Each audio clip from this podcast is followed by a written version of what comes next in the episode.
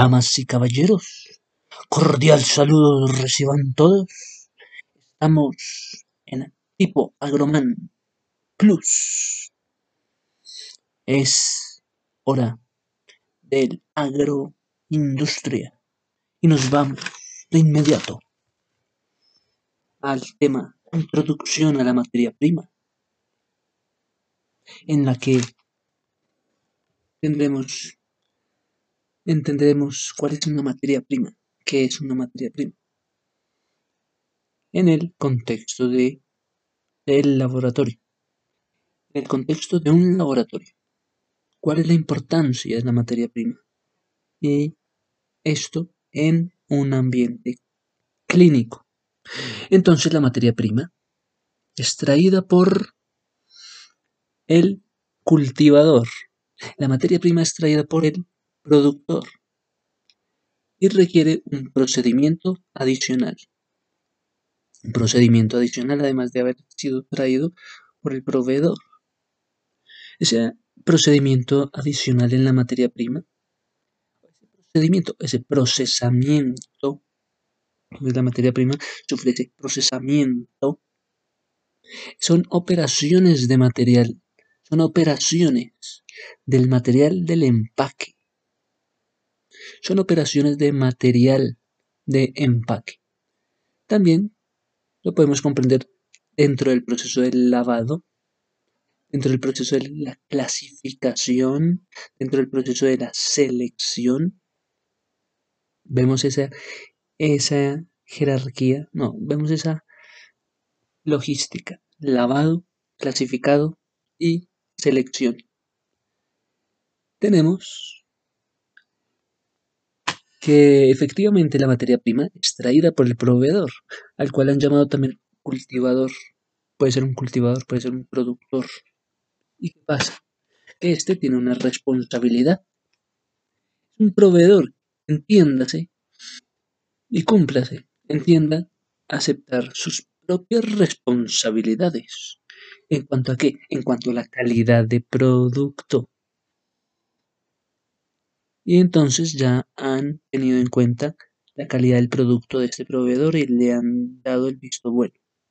Recae entonces en él esa responsabilidad de seguir manteniendo ese estándar de calidad. Recae en el comprador, no el proveedor, en el comprador de cada una de las fases que se van a presentar. Pueden ser fases como la fase del lavado, la fase de la clasificación, la fase de la selección, el, comprador de cada una de las fases. Dentro de, esta cadena, no de suministro, una cadena de comercialización. Son etapas en medio de la cadena. Entonces tenemos que hay fases. Pueden ser las del lavado, clasificado y selección. Pueden ser responsabilidades del comprador. Saber exigirle al proveedor. El estándar de calidad debe cumplirse constantemente. Etapas en la cadena. Pues tenemos que hay un sistema de inspección de materia prima. ¿Cuál será la inspección de la materia prima? ¿Cuál será? ¿Quiénes serán los encargados de inspeccionar que la materia prima cumpla con los, requisitos esperados, pactados? Que el proveedor no haya, no haya decidido cambiarle hacerle ajustes sin dicho acuerdo.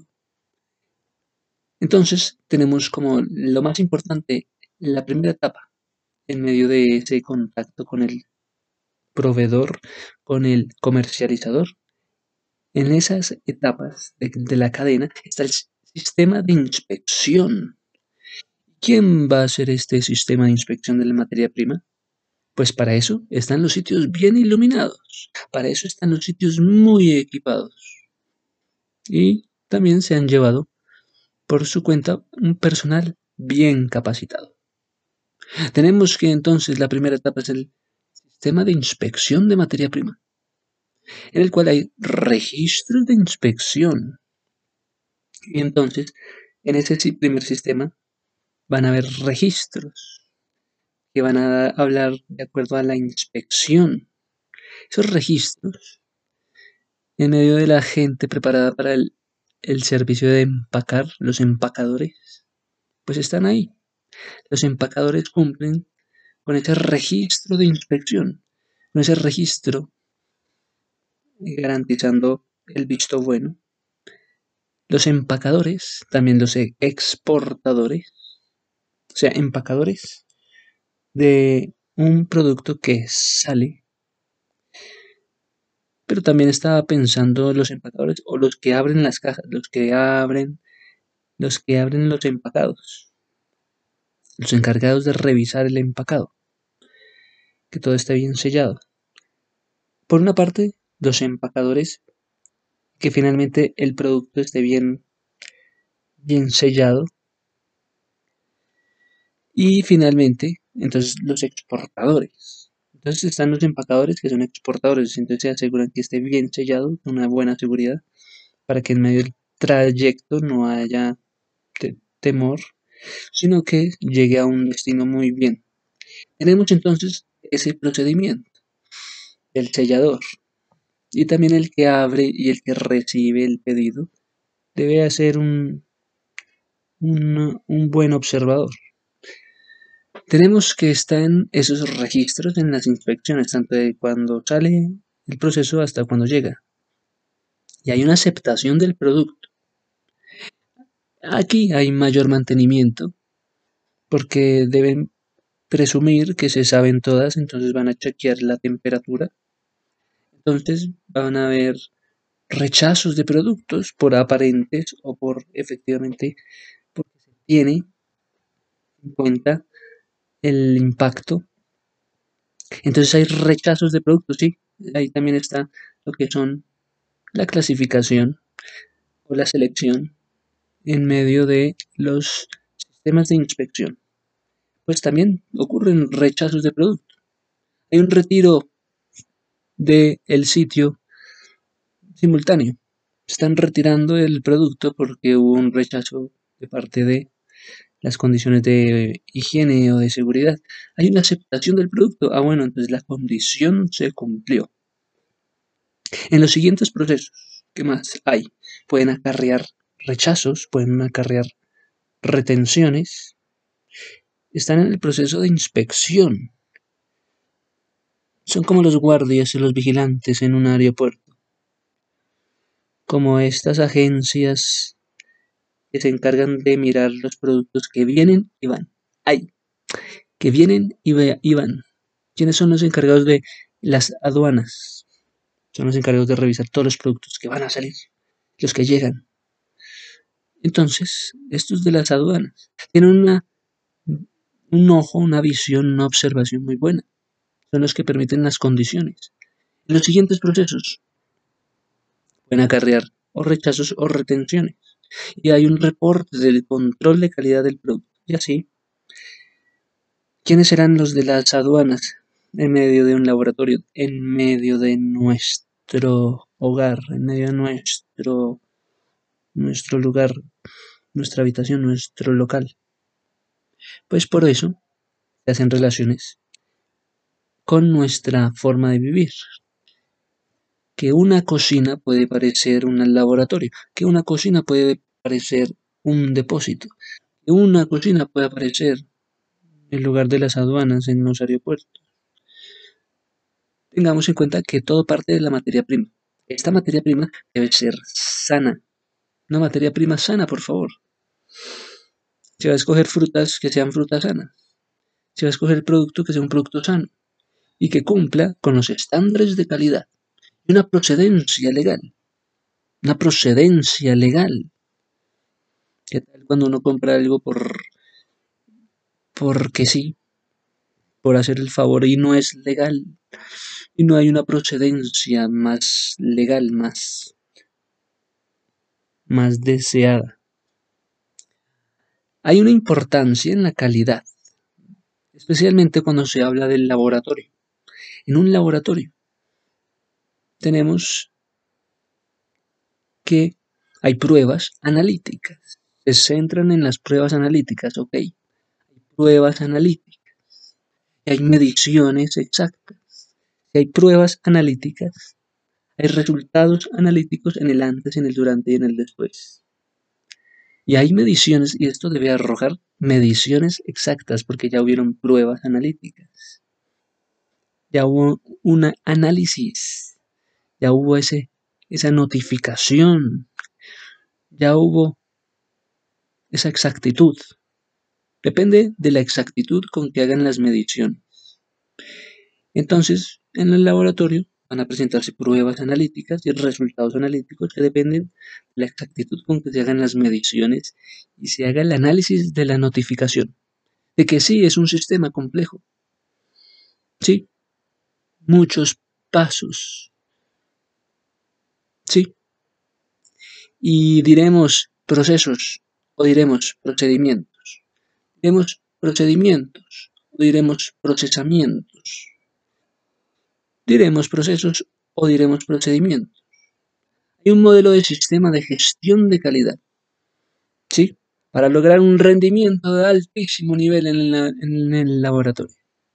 Ah, para eso está el modelo de calidad. El modelo de gestión de calidad. El modelo del sistema de gestión de calidad. ¿Para qué? Para coger un alto rendimiento en medio del laboratorio. ¡Wow! tenemos que para ser útil esto de la importancia de la calidad en el laboratorio, de la importancia del sistema de gestión de calidad en el laboratorio, esto para que sea útil en el contexto clínico, tendría que cumplirse la fiabilidad. debe haber una fiabilidad, debe existir esa fiabilidad, debe haber un resultado analítico es que debe existir esa exactitud. Esa exactitud, ¿sí? Con que se van a medir, van a hacer las mediciones. Una exactitud con que se va a mostrar el resultado del análisis y de una notificación. Es que debe existir esa puntualidad. Una puntualidad debe existir en una notificación. Ajá. Tenemos que hay resultados inexactos Mm, ¿Cómo así que resultados inexactos? Hay resultados inexactos para pacientes. ¿Parece justo que hayan resultados inexactos para los pacientes? No, claro que no. Pero es que se complicó. Hay complicaciones en el transporte del medicamento. Hay complicaciones en el tratamiento que se le dio a la información hay complicaciones en el tratamiento. Estos, estas complicaciones son innecesarias. Hay una complicación en el tratamiento de los servicios que se prestan en el laboratorio. Estas complicaciones son innecesarias. Hay una falta de proporción al tratamiento adecuado. Hay una falta de proporción, dice, al tratamiento adecuado. ¿Cuál será esa proporción entonces adecuada para el tratamiento adecuado? Entonces van a hablar de una proporción adecuada a un tratamiento adecuado. Hay un retraso en el diagnóstico. Va a haber un retraso en el diagnóstico. ¿Cómo es eso? Sí, hay un retraso en el diagnóstico. Todavía no está completo. Debe estar completo el diagnóstico. El diagnóstico no es que de pronto, sino que debe estar siempre completo se cumple cuando dice que está completo. Ah, está seguro. Completo el diagnóstico. Hay pruebas y hay diagnóstico. Sí, superaron las pruebas. Y el diagnóstico que se, se supo de las pruebas y también del diagnóstico. ¿Para qué? Para subir los gastos en personales eh, especializados para subir el gasto, para subir el tiempo. No, el tiempo tal vez sería no, igual. Se van a subir en gastos, pensando en respuestas, en solucionar problemas. Se van a subir los gastos en el personal de apoyo. Se van a subir los gastos buscando soluciones y mucho más, mucha más pérdida de tiempo tenemos un peso tenemos un peso contenido, ese peso. Tenemos un peso que ha sido con... Entonces los observadores dirán, este es un peso contenido neto. Revisan, ¿sí?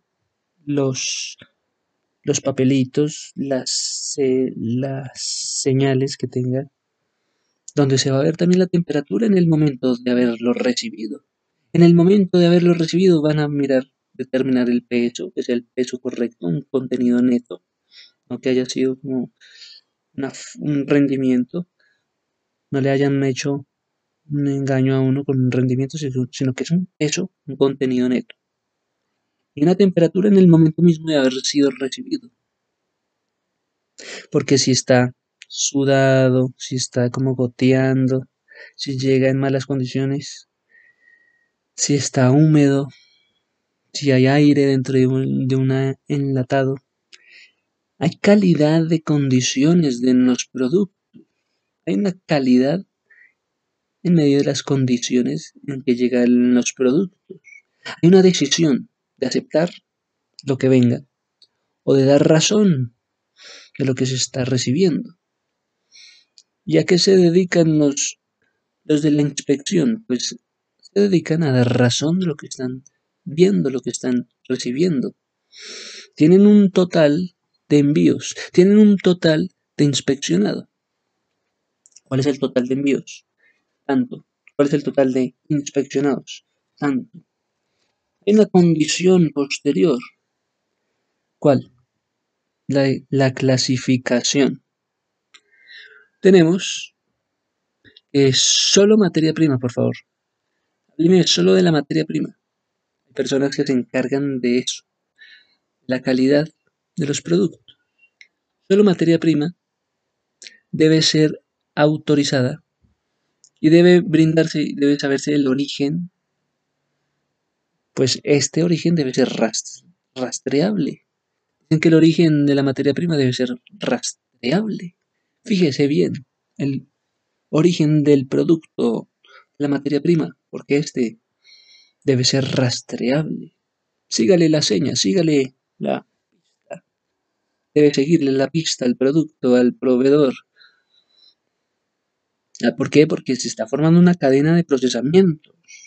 Porque el proveedor, proveedor llegó a una cadena de procesamiento. Siempre y cuando éste sea práctico. Entonces deme eh, el papelito para firmarle recibido. El proveedor se acercó a una cadena de procesamiento y siempre y cuando este sea un medio práctico. Es que se habla de una producción que se debe cumplir al pie de la letra. Es que se habla de una producción con un empaque que trae equipos, que trae materiales, que se hable de una producción que debe cumplir con los requisitos expuestos previamente por la ley, por el cliente, por el comercializador. Y esto es lo que ocurre como introducción al mundo de la materia prima en el laboratorio. Muchas, muchas gracias a todos. Seguiremos con el tema de sistema de gestión de calidad. Muchas gracias a todos.